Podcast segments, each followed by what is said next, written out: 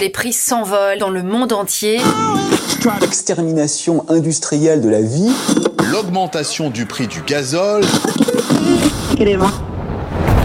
On peut faire tellement plus. Peut-être sauver ce monde. So Good Radio. 10 minutes pour sauver le monde. Salut tout le monde, bienvenue dans 10 minutes pour sauver le monde, l'émission de So Good Radio qui vous raconte l'actu pour se lever du bon pied, même en cas d'Armageddon. 10 minutes, 10 minutes pour sauver le monde.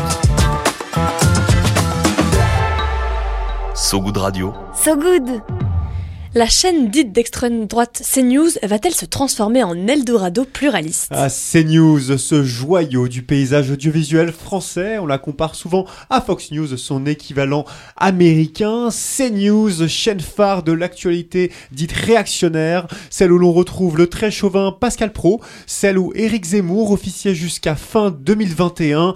CNews, propriété du patron catholique conservateur Vincent Bolloré, va-t-elle se transformer en Eldorado de pluralité et de tolérance.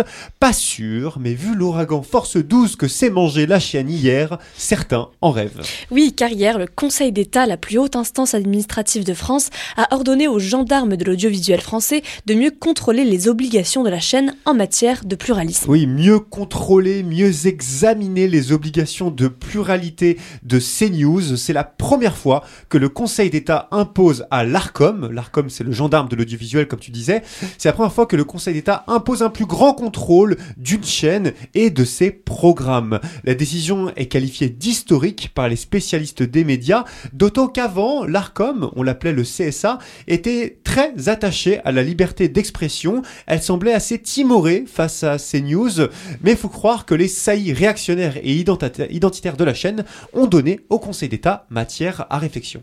Il y a plus de punaises de lit aujourd'hui. Est-ce lié à l'hygiène? Je vais poser toutes les questions il y a beaucoup de d'immigration en ce moment. Est-ce que c'est euh, des personnes qui euh, euh, n'ont pas les mêmes conditions d'hygiène que ceux qui sont sur le sol de France, qui apportent parce qu'ils sont dans la rue, parce qu'ils se peut-être n'ont-ils pas accès à, tous les services comme les, les autres? Est-ce que c'est lié à cela? Absolument pas. Un exemple parmi d'autres, ici c'est Pascal Pro, l'animateur de l'heure des pros, qui fait le lien entre immigration et punaise de lit. J'ai mis l'extrait jusqu'à la fin parce qu'on entend le spécialiste infirmer, euh, sans détour, hein, mais parfois les chroniqueurs valident les propos racistes et sexistes des animateurs avec une petite musique réactionnaire qui devient chaque année un peu plus orchestrée. En attestent les condamnations de l'ex-chroniqueur vedette de la chaîne Eric Zemmour pour discrimination raciale et provocation à la haine raciale. Une réalité qui a donc motivé le Conseil d'État à encourager le régulateur des médias, l'ARCOM, à mieux contrôler la chaîne en matière de pluralisme et d'indépendance de l'information, et ce, pendant les six prochains mois. six mois de contrôle, une décision rarissime prise par le Conseil d'État à partir d'une saisine, celle de l'ONG Reporters sans frontières, RSF, qui avait saisi la justice administrative en 2022. Victoire pour l'ONG qui voulait montrer comment la chaîne dite d'information s'était transformée en chaîne d'opinion.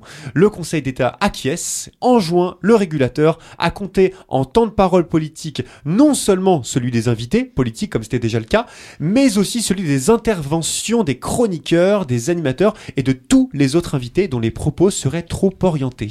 Une décision qui élargit le pouvoir du régulateur des médias, l'ARCOM, et qui lui donnera les moyens d'évaluer la diversité des courants de pensée représentés sur ces news. Ouais, c'est une victoire pour la liberté de l'information et le pluralisme selon l'avocat de Reporters sans frontières. Un coup dur aussi pour l'ARCOM Hein, sanctionné pour sa passivité face à la radicalisation de la chaîne.